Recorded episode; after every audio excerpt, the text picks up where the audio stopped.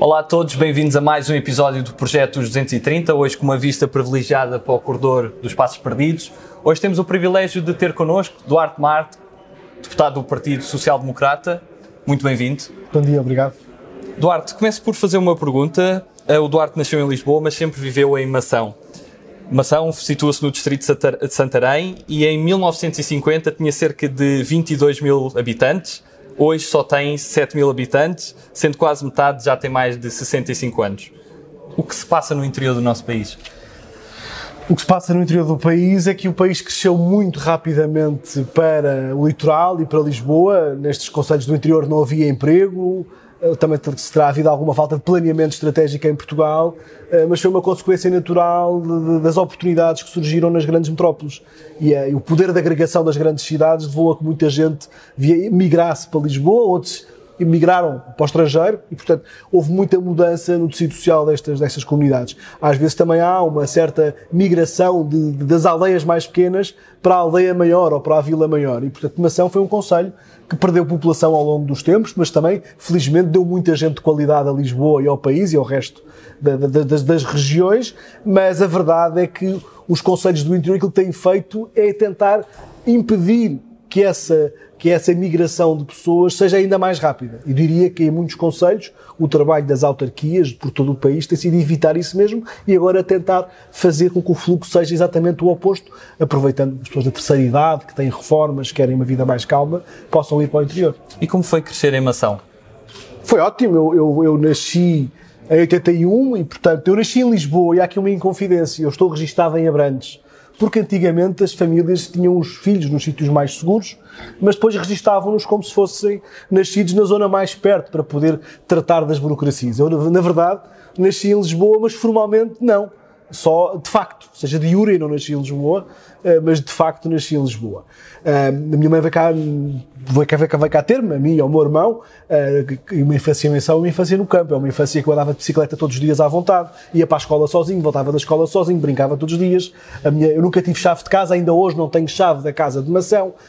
Era uma infância muito segura desse ponto de vista e contacto com a natureza, onde podíamos brincar com animais, brincar com cavalos, andar de bicicleta, correr, rasgar os joelhos. E a escola tinha qualidade, ou seja, no interior havia qualidade no ensino porque os professores e as professoras eram os mais antigos, com muita experiência, a base de formação era naturalmente muito boa. E depois como foi essa transição para o ensino universitário, mudar de, também de localidade? Eu devo, eu devo dizer que eu mudei do ensino secundário para Castelo Branco. Eu fui fazer o liceu para Castelo Branco porque era na altura a melhor escola da região e sobretudo tinha economia. E, e fiz um acordo com a minha mãe, o meu pai já tinha falecido, que foi, ok, eu vou para Castelo Branco, para o Liceu no Álvares, tenho muito orgulho, uh, mas não quero ir para uma residência, quero ir morar sozinho. Uh, e isso foi feito em função das notas. Eu tinha 15 anos, portanto, desde os 15 anos que moro praticamente só 16 anos, moro sozinho uh, e só depois é que vim para Lisboa. Portanto, houve aqui uma fase a meio do percurso de, de preparação para a grande metrópole. E pegando também um tema que está ligado com o interior do nosso país, e dado que o Duarte uh, esteve ligado à Associação Portuguesa dos Produtores Florestais e tem sempre uma grande ligação e conhecimento sobre a área da floresta, qual considera ser ainda o problema da floresta hoje em dia em Portugal, que se debate tanto quando falamos de incêndios? E tudo mais. A minha ligação foi de praticamente dois meses. Foi antes de ir para Bruxelas, havia um programa que era o Voluntariado Jovem nas Florestas e na altura coincidiu que as pessoas estavam no IPDJ e na Federação de Produtores Florestais precisavam de alguém que rapidamente pusesse um projeto no ar no terreno e, e chamaram para o fazer, foram dois meses.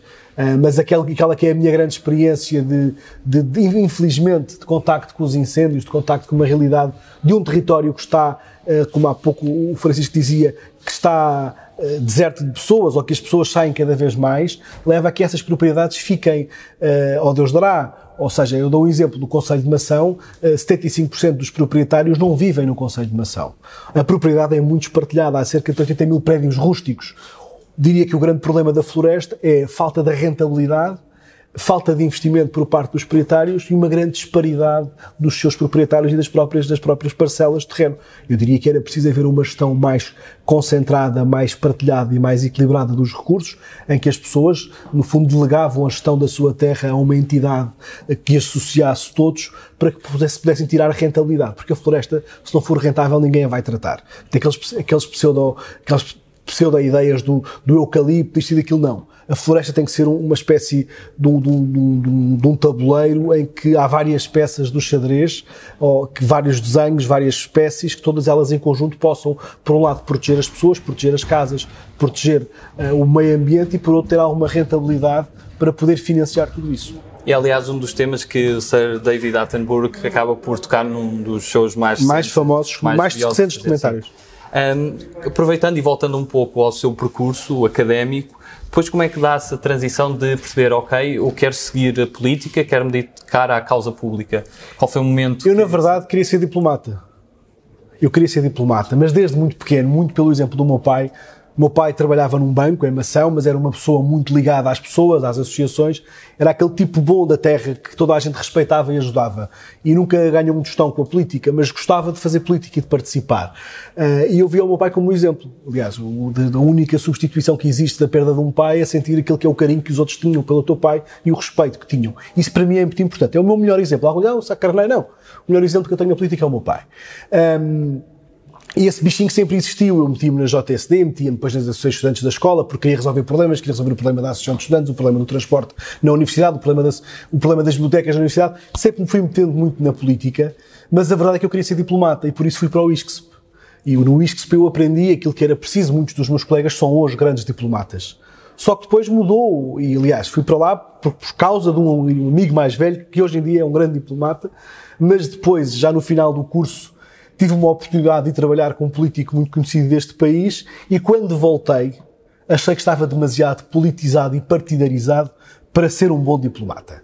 E então optei por fazer outro percurso, que foi especializar-me nas questões europeias, uh, e fui, quando saí de um gabinete de um ministro em Portugal, e trabalhei com o primeiro-ministro na altura, Dom Barroso, e acabei por estagiar, volto a fazer um estágio, voltar atrás, fazer um estágio nas instituições europeias, onde depois fiquei vários anos. Considera que essa via diplomática, mesmo que não seja formal, mas mais material, é sempre também importante na política, é, funda é fundamental, a maneira de estar é meio caminho andado. Ainda agora faleceu um grande embaixador português, pai de um grande amigo meu, o embaixador Knofli, e ele dizia muitas vezes, eu, metade dos problemas que eu resolvia não era sentado à secretária, era nas recepções, era precisamente a falar com os meus colegas, o sucesso que eu tive foi precisamente graças às boas relações humanas e de confiança. Isso na política também é fundamental. Às vezes fazem-se alianças, fazem-se, colabora-se de forma muito mais profunda e muito mais eficaz se tivermos confiança com quem falamos. E pegando também um pouco no início do seu percurso político e na, sobretudo no tempo que, que foi assessor do, do ministro Moraes Charmento, qual que é, se considera ser os grandes desafios de estar no Executivo e dar apoio ao Executivo?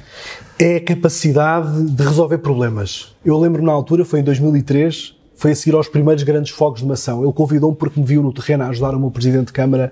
Eu era um mero estudante, mas andava a fazer ligações para aqui e para ali, a montar um conjunto de situações para ajudar a resolver o assunto. E ele na altura chamou-me porque achou graça. Eu era para ir para Erasmus para Sciences para, para, para Grenoble, para a França, para Hermondé, e não fui porque tive esse desafio. Pensei, a água não passa duas vezes debaixo da mesma ponte. Eu tinha 22 anos por aí e, e, percebi que ali podia ajudar a minha região. E percebi quando lá estive que ajudei. E, portanto, a facilidade que há em resolver problemas concretos é muito grande. Por isso é que eu acho que muito mais graça ao Poder Executivo do que o poder de escrutínio, o poder legislativo da Assembleia. Poderes resolver o problema de um miúdo, de uma família, de uma região, de um conselho, é a coisa mais gratificante que pode haver. Por isso é que eu digo, é tão importante mandar tapar um buraco numa estrada como fazer um orçamento de Estado. Estamos a resolver problemas concretos. Isso não há dinheiro que pague. Eu costumo dizer, um jogador de futebol paga, pagam-lhe muito bem para ele fazer aquilo que mais gosta, que é dar uns pontapés numa bola. E a mim pagam-me atualmente para fazer política. E isso não tem valor, não tem preço. E nesse período do Executivo também foi marcado por um período um pouco mais agitado com a saída de Durão Barroso para a União Europeia. Como viveu todos esses momentos para quem está a assessorar um, um Executivo? Foi algo muito desafiante? É angustiante. Repara, eu era um miúdo, eu tinha algumas funções no gabinete, que também não digo próprias da minha idade, mas de, de responsabilidade, mas não era eu que lidava com os grandes temas, obviamente. Eh, e acompanhei isso de perto ou de longe, mas ia vendo. Eu trabalhei numa altura até com o próprio gabinete do período Primeiro-Ministro a preparar algumas deslocações dele e os Conselhos Ministros também fora de Lisboa. Era essa a relação que eu fazia. Eh, mas foi ver que havia uma grande angústia, porque por um lado era uma oportunidade decisiva para o país, decisiva de ter alguém que pela primeira vez em funções internacionais demonstrava que os portugueses estavam tão capazes como os outros. E hoje em dia é fácil dizer isso quando temos os treinadores de futebol, uh, António Guterres, António Vitorino em grandes instituições, mas naquela altura nunca tinha havido um português num cargo tão importante e tão disputado por todas as potências. E, na, e naquela altura Portugal estava a recuperar, com a, foi a primeira vez que se falou em, em, em controle do déficit, em rigor, em voltar a ter as contas certas. Portanto, estávamos a meio de um percurso desse género, um percurso importante depois do que foi o despesismo na altura de António Guterres, que veio a seguir a Cavaco Silva. Portanto, nós, o PSD está, está, está destinado a vir resolver os problemas que os outros criam. e estávamos numa altura dessas. E a indecisão que era, a angústia da decisão do Primeiro-Ministro sair para a Comissão Europeia é uma coisa que custou a toda a gente, até ao próprio terá custado bastante, mas eu continuo a dizer, apesar daquilo que aconteceu a seguir, que perceba a decisão, porque na altura foi uma, uma porta que se abriu para os portugueses e para Portugal. E só quem nunca lidou com Bruxelas, só quem nunca lidou com aquela burocracia, eh, é que não percebe o que foi o subir de patamar da, da, da respeitabilidade, da confiança, da capacidade dos portugueses. E pegando nesse exemplo que, que referiu de, de, Bruxelas e falando do seu percurso internacional, visto que esteve ligado a organizações internacionais, tanto União Europeia como Conselho da Europa, quais é que considera que foram os grandes desafios de uma e de outra e quais serão as grandes diferenças, além de uma ser uma organização mais política e outra mais económica? É, verdadeiramente são muito diferentes até no dinheiro que têm e na capacidade que têm. O Conselho da Europa eu fiz parte como representante do Parlamento Português, eu era um dos atores e estive ligado a uma área muito importante na altura, que era a área dos refugiados, das migrações,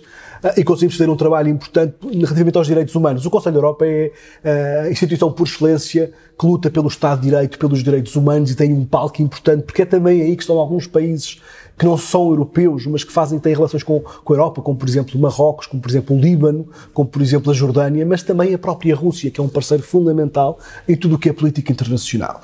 Uh, no, no, na União Europeia, no Parlamento Europeu, não trabalhei, tive a oportunidade de trabalhar com pessoas uh, que eu nunca pensei ser possível, mas que eu trabalhei durante cinco anos com o Vasco Graça Moura, que é um desafio diário ter alguém daquela qualidade. Acompanhei muitas matérias, por exemplo, das questões sociais e laborais, do modelo social europeu, com o Silva Peneda, que era na altura deputado do PSD O eurodeputado tinha essas matérias. A parte política externa com João Deus Pinheiro, que é uma das pessoas, na minha opinião, mais subaproveitadas em Portugal pela capacidade que tem de fazer pontos, de ler política internacional. É por isso que é muito respeitado também entre os pares, mas na altura também com a Assunção Esteves, com o Carlos Coelho, que era a pessoa que eu mais até trabalhava, ou deputados da Madeira e dos Açores. Uh, tive, tive, muitas oportunidades de lidar com essas pessoas nos temas que eles dominavam e, e ver a União Europeia a crescer a, ter mais responsabilidade, a co-decisão a aumentar, o papel dos Parlamento, do Parlamento Europeu sobre o papel do Conselho e da Comissão, até atravessar a crise que atravessámos, eu estive lá até 2011, eh, foi um momento de testemunhar o que era a Europa a crescer, a ganhar força, a ganhar, a ganhar resiliência, mas ao mesmo tempo a ser atacada por uma crise sem precedentes. E aí, na altura, hoje é fácil falar, na altura relembro perfeitamente da Comissão Europeia, já em 2007, 2008, a propor um conjunto de reformas importantes para o setor financeiro, que muitos países recusaram, muitos Estados-membros recusaram e que, passado três ou quatro anos, foram obrigados a fazer isso pela força da realidade. E isso foi um, foi um bocado frustrante por ver que podíamos ter evitado algumas situações, não evitarmos a crise, mas teríamos evitado algumas situações e porque o Conselho decidiu não aceitar muitas propostas da Comissão, perdemos uma oportunidade e se calhar perdemos muita da qualidade de vida dos europeus. E de quem teve essa oportunidade de, de assistir eh, ao funcionamento do Parlamento Europeu por dentro, quais consideram, em termos de falando de modos operandi, eh, que são as grandes diferenças para um Parlamento Nacional como o português e que bons exemplos podemos retirar, há, há nomeadamente em termos de apoio técnico? Sim, há várias diferenças. Obviamente a primeira é essa. No Parlamento Europeu, cada eurodeputado tem um gabinete, tem uma verba para pagar um conjunto de assessores e de secretárias e de consultores e tudo o que é trabalho de imagem para ter alguém que faz os filmes, os vídeos e também para viajar, para ir aos locais. Eh, por outro lado, próprio Parlamento Europeu tem uma capacidade de recolha de informação muito grande. Eu diria que o Parlamento Europeu, o eurodeputado, o que tem que fazer é selecionar a informação, não é procurar informação, é um trabalho de seleção, porque há muitos lobbies, lobbies bons, bem informados, equilibrados, com as duas partes estão bem eh, documentadas. Eh, e, por outro lado, há uma grande liberdade, há uma grande autonomia do eurodeputado face àquilo que é a sua atividade. Ou seja, ele decide, ele, é ele no fundo é a bancada parlamentar em cada comissão em nome do seu partido, o que dará, o que dá obviamente uma muito maior responsabilidade, mas por outro lado também lhe dá muito mais autonomia e muito mais independência para fazer aquilo que, que pretende fazer. Diria que no Parlamento Europeu os votos dos deputados são muito mais desalinháveis do que, do que no Parlamento Nacional, é que há uma doutrina e uma cultura e um hábito de, de, de, seguir a linha da bancada e da bancada decidir em conjunto e depois votamos todos da mesma forma, apesar de divergirmos em algumas, em algumas questões. E pegando agora também no, numa, numa frase que, que é sua, dos trabalhos parlamentares, uh, o Duarte disse que as maiores, feitas, as maiores formas feitas neste país são sempre pela mão do, do PSD. Quais é que consideram ser? Não são sempre, mas a maior parte delas são, e nós podemos ir desde a área ambiental, em que grande parte das medidas e das leis que estruturam uh, as questões ambientais do ordenamento do território foram feitas em tempos do PSD. Vamos falar das privatizações do tempo de Cavaco Silva, da liberdade da imprensa, de, de, de haver órgãos da imprensa uh, privados, a própria uh, liberdade que existe, a própria evolução que houve nos tribunais, questões, questões laborais, uh, o fomento da indústria e das empresas, tudo, a regulação, Uh, ou seja, há um conjunto de instituições criadas em governos PSD que vieram, de facto, o próprio Serviço Nacional de Saúde, que tem uma gênese uh, associada ao Partido Socialista, mas o grande crescimento do Serviço Nacional de Saúde, o aumento da sua qualidade, vem sempre em governos PS. Eu diria que é a grande década de Portugal de crescimento, mas se tivesse lá outro partido, poderia ter feito o mesmo. Foi a década em que nós recebemos fundos europeus, em que nós temos a nossa democracia já mais estabilizada e, portanto, calhou em, durante 10 anos do professor Cavaco Silva, no fundo, a criação das principais bases da, da, da, da nossa sociedade. Falo, por exemplo, também de, de, do ensino superior, o crescimento que foi, as próprias escolas. Foi, foi essa década mais importante. E agora tivemos, apesar do período de crise, tivemos reformas estruturais estruturais importantes feitas durante a própria crise. É mais uma vez como construir um barco salva-vidas a meio, a meio do naufrágio. E felizmente foi isso que também permitiu a Portugal crescer. Repare que Portugal eh, hoje em dia nossa, o nosso crescimento desde 2014, ao contrário do que diz o Partido Socialista, não é alicerçado no consumo interno, é nas exportações. E durante o período da crise, as empresas foram incentivadas também a procurar mais clientes lá fora, a fazer das exportações o seu, o seu, o seu, o seu, o seu primeiro alvo e, e, o crescimento do turismo, e isso foi praticamente tudo durante a crise da dívida soberana e o período de ajustamento. Outra questão que lhe gostaria de fazer, e relacionado também com o seu trabalho parlamentar, é a questão das rendas excessivas das energias. Um, para quem não está tão familiarizado com toda esta temática, como é que se explica isto de maneira muito simples? É impossível. Explicar isto de forma simples é impossível. Mas a verdade é que o país precisou de contratar, no fundo, a produção de energia a um conjunto de empresas para garantir que tinha energia disponível. Aquilo que nós dizemos é que parte dessas rendas foram excessivamente pagas. A conclusão que nós chegámos na Comissão de Inquérito das Rendas foi também perceber que, de alguma forma, o Estado pagava essas rendas como forma de garantir investimento por parte dos privados que o público não tinha que fazer. Ou seja, o Estado, para não gastar diretamente das suas verbas, contratou essas rendas para que outros fizessem o investimento. E grosso modo é isto. Tratou-se de uma forma também de aliviar dívida para que o Estado não tivesse que a pagar de imediato, mas pagá-la ao longo dos anos. Foi isso o Estado fez o caso uma espécie de um leaseback ou seja, nós não investimos agora, vocês investem ao longo dos anos pagamos uma renda excessiva. E isso é que nos fica um bocadinho na memória, que é o facto de nós pagarmos tanto pela energia que consumimos também em nossas casas. E depois há também a história das rendas da promoção das energias renováveis. Ou seja, Portugal fez uma aposta estratégica que eu não ponho em causa, porque foi importante para Portugal. Foi dizer, ok, nós vamos investir numa energia que agora é cara, mas para trazer mais frutos no futuro. E eu próprio, depois no governo de Passos Coelho, estive até envolvido a ajudar na questão da, da, da, do autoconsumo, que é uma coisa importante. Tu até aí podias produzir batatas em casa e consumir, mas produzisse energia não podias consumir. E essa, essa lei foi muito importante para que hoje cada um de nós possa ter em sua casa equipamentos de produção elétrica, de, de energia elétrica. Agora, aqui a questão está também na forma como nós financiamos essa promoção das energias renováveis de forma tão garantística que depois ficámos com uma canga em cima um bocadinho excessiva ao longo dos anos. Mas devo dizer que as grandes rendas não eram essas, eram as outras. E falando também no seu trabalho de comissões parlamentares, esteve também ligado à questão relacionada com a Caixa Geral de Depósitos e também com o BES. Uh, para os portugueses que também veem todo, todo este drama à volta da, da banca, qual sente que, que problemas é que se verificaram? Porque são casos diferentes também. Sim, são casos muito diferentes, mas os principais, o principal problema é sempre o mesmo. Nas alturas de maior dificuldade em que há uma crise, uh, os pés uh, de barro vêm ao de cima. Foi assim com o país e foi assim com a banca. A banca podia não estar muito boa antes da crise, mas a crise veio revelar tudo aquilo que eram os podres de, de, de, alguns bancos. E neste caso, o que é que se revelou também? Que houve um período de euforia de investimento que o governo exigia aos bancos que fizessem, quer investimentos que o governo achava bem, quer até na compra de dívida pública, na altura que já ninguém comprava dívida a Portugal, eh, e isto tudo associado a projetos megalómanos que esses bancos tiveram que financiar, ou até esquemas muito fraudulentos, como foi o caso do BES, fez com que esses bancos fossem claramente à falência quando perceberam que, que a própria crise ia revelar tudo isso. O BES só demorou um bocadinho mais porque tentou esconder do Banco de Portugal e do Estado e dos portugueses aquilo que era a sua realidade. Nós, no caso do BES, na Caixa, temos problemas graves de empréstimos indevidos, garantias não executadas, isso foi o problema da Caixa, mas no caso do BES nós tínhamos eh, claras trafolhices e aldrabices que já estão provadas e que são consignadas. Muito do, dos problemas tem a ver com as opções que cada banco fez, as exigências que o próprio Estado, o próprio Governo lhes exigiu que fizessem, de alguma forma, e depois também as trafolhices que cada um por si foi fazendo, e no caso do BES há várias dessas. Agora deixando de lado a vida parlamentar e também partidária, porque o Duarte também tem uma vida intensa para, para lá de, da atividade partidária. Hoje em dia falando... essa parte intensa é mais mudar fraldas. Mas, mas na, na questão também do, dos seus filhos, mas falando um pouco de um, de um, tema que é bastante importante, que é a responsabilidade social e trabalhando também com, com a ELPO, um, como é que se vê todas estas questões humanitárias quando se olha para Moçambique, um conflito em Cabo Delgado e se tenta de alguma forma contribuir e ajudar uh, pessoas que, que não têm a mesma sorte que nós? Eu devo dizer, em primeiro lugar, que é muito raro falar da ELP em público para não comprometer a associação. A ELP foi fundada praticamente por um conjunto de colegas de faculdade e amigos de colegas de faculdade. Eh, eu ajudo a ELP desde esse, desde esse nascimento. Hoje em dia sou membro da direção há, há vários anos. Eh, não é só uma questão de responsabilidade social, não é porque fica bem, é porque nós, através deste tipo de organizações, conseguimos fazer muito com muito pouco. Eu costumo dar um exemplo muito concreto para as pessoas perceberem. Uh, nós, com, com um euro, cá conseguimos comprar 10 cadernos de linhas para miúdos que escrevem no pó, no chão de uma escola.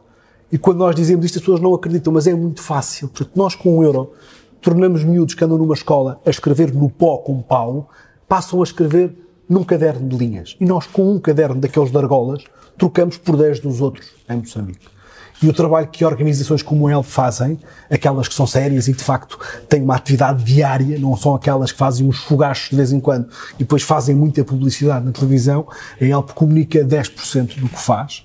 Eh, tem uma presença muito forte em Moçambique, em 35 comunidades, em São Tomé, que aí é mais forte porque a dimensão do país também é mais pequena, ou seja, a nossa presença nota-se mais, e na Guiné, sobretudo na área da educação e na área da nutrição materno-infantil de bebés.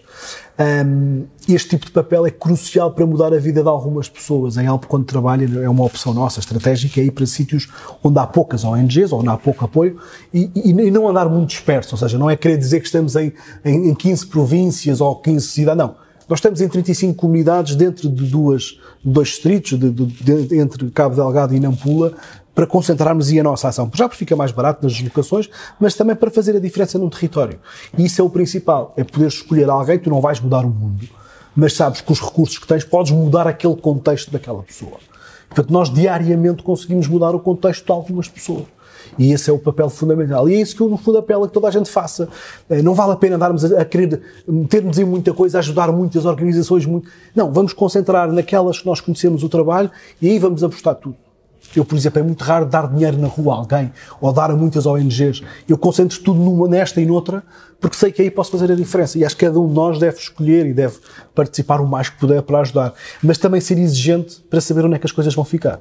Eu já cheguei a Moçambique uma vez e foram mostrar um armazém com mais de 100 mil livros que tinham sido recolhidos em Portugal numa campanha fantástica e que estavam lá no armazém. Andámos nós depois a ter que distribuir porque quem os recolheu não tinha capacidade nem garantiu que alguém o fizesse. Avançamos agora para a segunda parte da, da nossa entrevista, é uma parte mais dinâmica, com perguntas de resposta mais direta. Uh, nós costumamos apelidar das perguntas de verão quente 1965, mas reafirmamos várias vezes que são perguntas. São aquelas que podem dar a geneira, sério. Podem dar a geneira, podem ir parar ao Twitter, mas são inofensivas. Uh, a primeira pergunta que faço é: quem é o deputado mais carismático da Assembleia da República? E de preferência de outra bancada? A mim impressiona-me sempre o Jerónimo de Souza. Não é porque é fácil, toda a gente gosta, mas é. tem as rugas cravadas na cara é alguém que, que tem um passado também importante e, e, é muito regular naquilo que faz. Portanto, eu, tenho, eu não consigo tratar muitos deputados por tu, como deves imaginar. E depois há pessoas como o Luís Marques Guedes também, que tem uma, um carisma muito próprio, uma presença muito própria e que para mim é uma referência no Parlamento.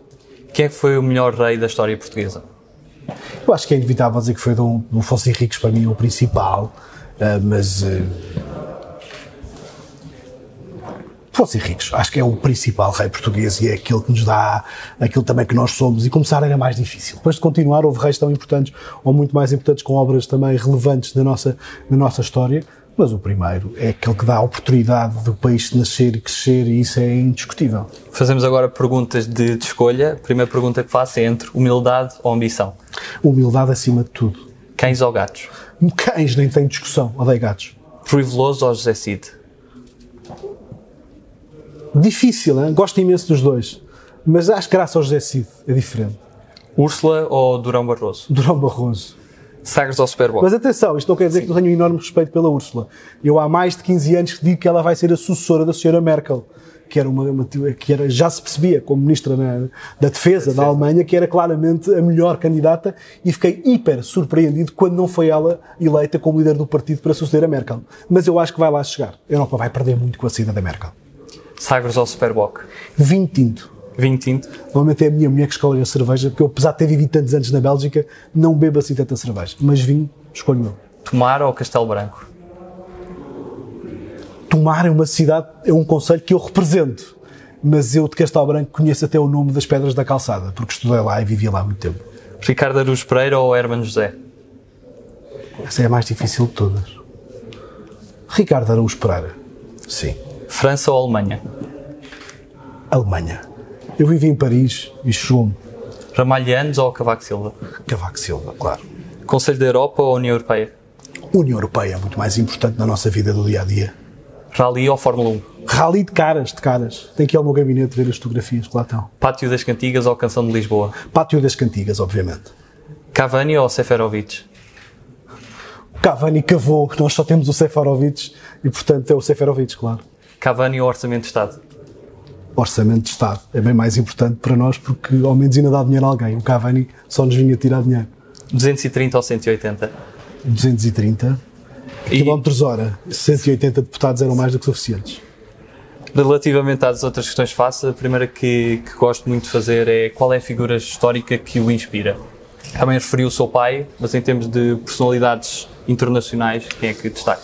Eu vou dizer, vou dizer muito franco. Há uma pessoa que ainda hoje me faz chorar quando se fala do nome dela que é Nelson Mandela, pelo exemplo, e também da Klerk, porque não há um Mandela sem da Klerk. Era muito importante também ver alguém do outro lado que soubesse responder na mesma moeda.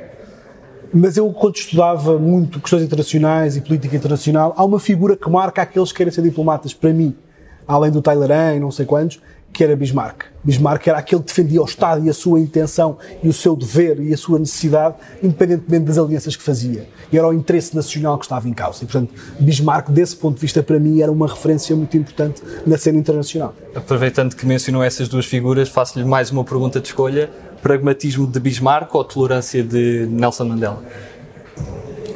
Qual é a competência mais importante?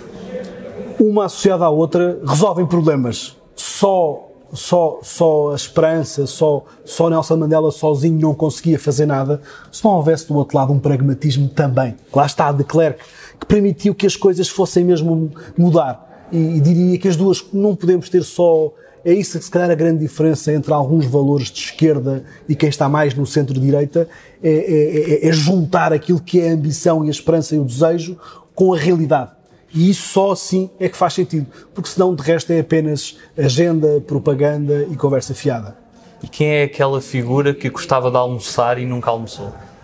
Desse ponto de vista, gostava muito de me sentar com Francisco Sá Carneiro, mas infelizmente não foi possível. Portanto, do que ele disse naquele tempo é hoje ainda muito atual. Ele deveria estar imenso, imensamente revoltado ainda por ver que muito daquilo que ele anunciou que o país precisava de fazer, o país ainda não fez. E era um bocadinho para confirmar isso que gostava de me sentar à mesa com ele mas há outras figuras. Eu, por exemplo, adorava um dia ter conhecido o Gilles Villeneuve, o pai do Villeneuve, apesar de ser de Fórmula 1 e preferir ralis, era uma figura destemida de um tempo especial e sempre tive essa, esse desejo, mas na política, Francisco Sacramento.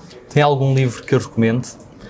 Há um livro que eu gosto muito de recomendar porque nos dá uma visão diferente daquilo que é, muitas vezes, os problemas da globalização. É O Mundo é Plano, do Friedman. Que, no fundo, nos dá uma perspectiva do que é que nós podemos fazer em conjunto, o que é que nós podemos partilhar, o que é que o mundo global pode, trouxe e nos pode trazer que é bastante positivo, ou seja, dá-nos uma visão positiva da globalização, que é um bocado contra aquilo que é os arautos da desgraça, que dizem que o capitalismo é selvagem, que deu cabo de tudo e que fez não sei quanto e matou não sei quantas pessoas e, e destruiu a vida. Não é bem assim. A globalização foi muito importante, trouxe-nos acesso a muita coisa. E o mundo é plano é um livro fantástico do Friedman que vale a pena toda a gente ler, nem que seja que aqueles que discordam possam ter outra perspectiva. E em termos musicais, há assim alguma banda favorita ou cantor favorito? Eu sempre ouvi muito Pink Floyd e Dire Straits, mas confesso, e é uma frustração, eu tenho duas frustrações, uma é não poder comer tudo aquilo que quer e outra é não saber cantar. E eu gosto muito de fado, e gostava de saber cantar fado. Uh, e gosto muito, gostava muito, por exemplo, de estudar, ouvir música, guitarra portuguesa, Carlos Paredes, uh, ouvir o som da guitarra descansava-me bastante e, portanto, fado é talvez o género musical que eu gosto mais. Algum fado favorito? O cavalo, o cavalo russo é um deles, mas há muitos Bem. outros. Eu não achei todos de cor, mas sei partes de muitos deles que eu gostava de, de, acompanhar, um bocadinho discretamente para não estragar. Mas o cavalo russo é aquele que o meu padrinho mais, mais cantava e era assim mais, mais catita e mais, e mais ribatejante também, de alguma forma. E qual é aquele filme que não se cansa de ver? Um filme que eu não me canso de ver, há um que eu já vi várias vezes e gostei muito, que era o Diamantes de Sangue. Mas o Citizen Kane é um filme que não dá para ver muitas vezes, mas que também vale a pena ver, e eu vi-o várias vezes. Uh, agora, também vou-lhe mentir se houver um filme que eu, que eu vejo muitas vezes, que não é verdade. Já repeti alguns, mas não há assim mais nada que, que eu faça questão de ver.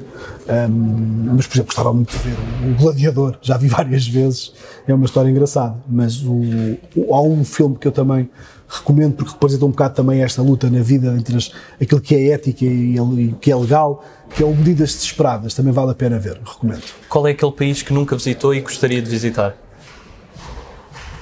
A China.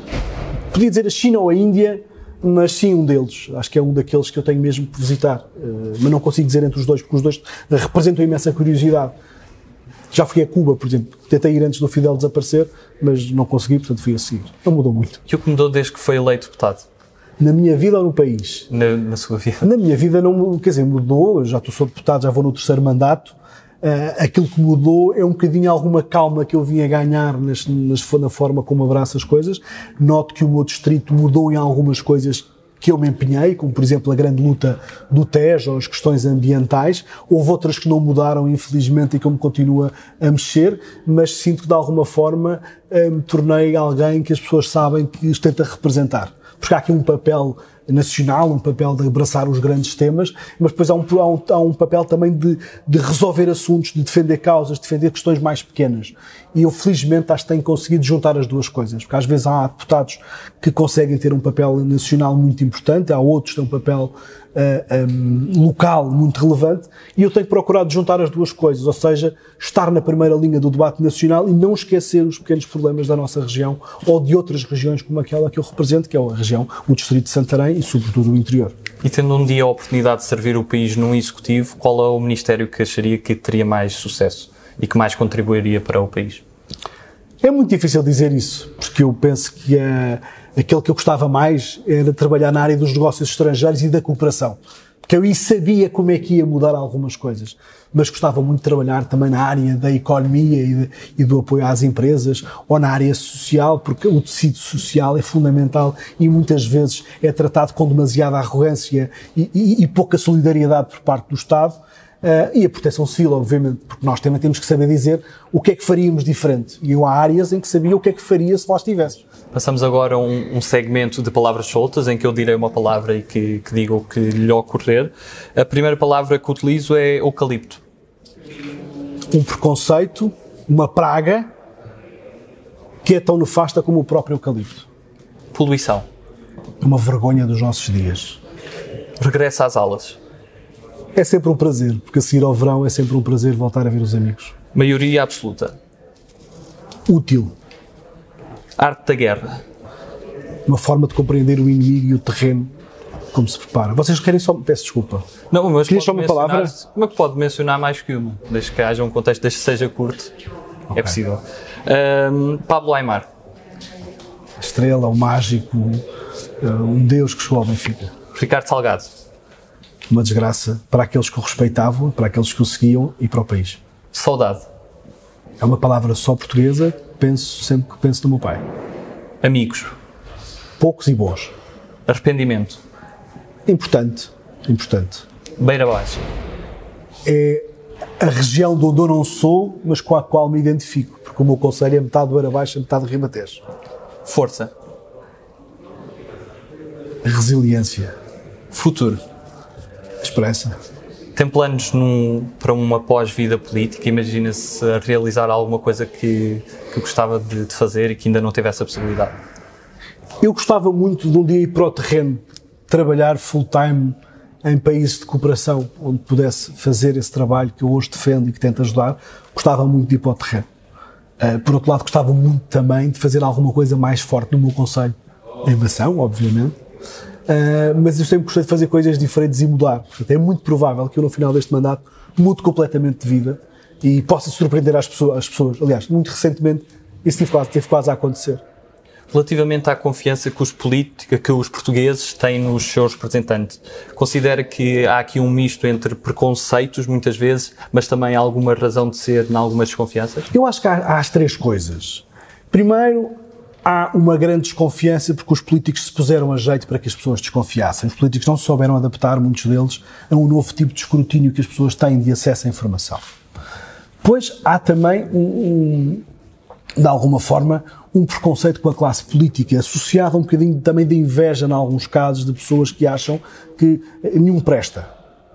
É como perguntares o ordenado do político devia ser mais baixo, toda a gente concorda. Mas se perguntares se devia ser zero, também concordam. Ou se devia ser abaixo de 100, iam sempre concordar. Ou quando é que estão, quando é, qual é o número suficiente de deputados da Assembleia da República? Aquelas pessoas que vão sempre dizer, mas 180 também é muito, 50, 20, 10, 5, como se fosse uma ditadura. Tens esse tipo de coisas. Mas depois também há uma necessidade que nós temos, muito grande, de trabalhar mais, de fazer mais. O populismo só nasce porque o sistema falhou. Os populistas só nascem porque há partidos, porque há governos que falham, porque há governos que mentem. E a pior coisa que pode haver na política é a falta de sinceridade. É a falta de. Hoje em dia o problema é quando se diz que um bom político é um tipo que manobra bem, está tudo dito. Ou dizer, ah, tu és político, sabes, sabes a manha. Não, o problema é esse. Há política boa. E infelizmente estamos muitas vezes a lutar contra a política má e é eles é que lhes estão a dar razão. E isto é, uma, é um, quase um problema diário.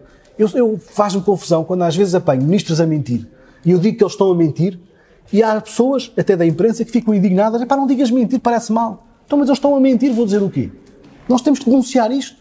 E as pessoas estão fartas disso. E às vezes esta guerra de palavras ainda afasta mais as pessoas. Mas a pergunta é: fique calado. Não é?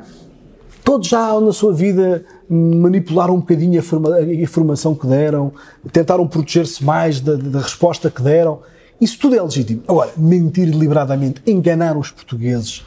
A história das meias, nós temos um governo que quer combater a falsa informação, as fake news, e é o próprio governo a produzir diariamente fake news. Portanto, é surreal, é inacreditável. Partidos populistas que nasceram do populismo só preocupados com o populismo que vem do outro lado. Portanto, há uma, há uma hipocrisia muito grande na nossa política e as pessoas também se fartam disso. Joe Biden costumava dizer que uma gafa em Washington é um político a dizer verdade. Acha que ainda há muito essa mentalidade de que a verdade e a sinceridade muitas vezes são vistas como gafes? É verdade. Nós temos muitos exemplos disso. Por isso é que eu digo tantas vezes que é muito mais difícil ser genuíno, ser autêntico, por vezes não ser compreendido. Porque isso é uma linha de rumo que nós nos podemos proteger se formos sempre assim. Quando andamos a manobrar é mais fácil errarmos e moralmente também é mais errado. E eu diria que sim, ele tem razão, mas infelizmente em Portugal, ou felizmente, isso também não se aplica assim da mesma forma do que a política espetáculo dos Estados Unidos. Para terminar, vou-lhe fazer duas perguntas. A primeira que lhe coloco é se consegue resumir Portugal numa palavra.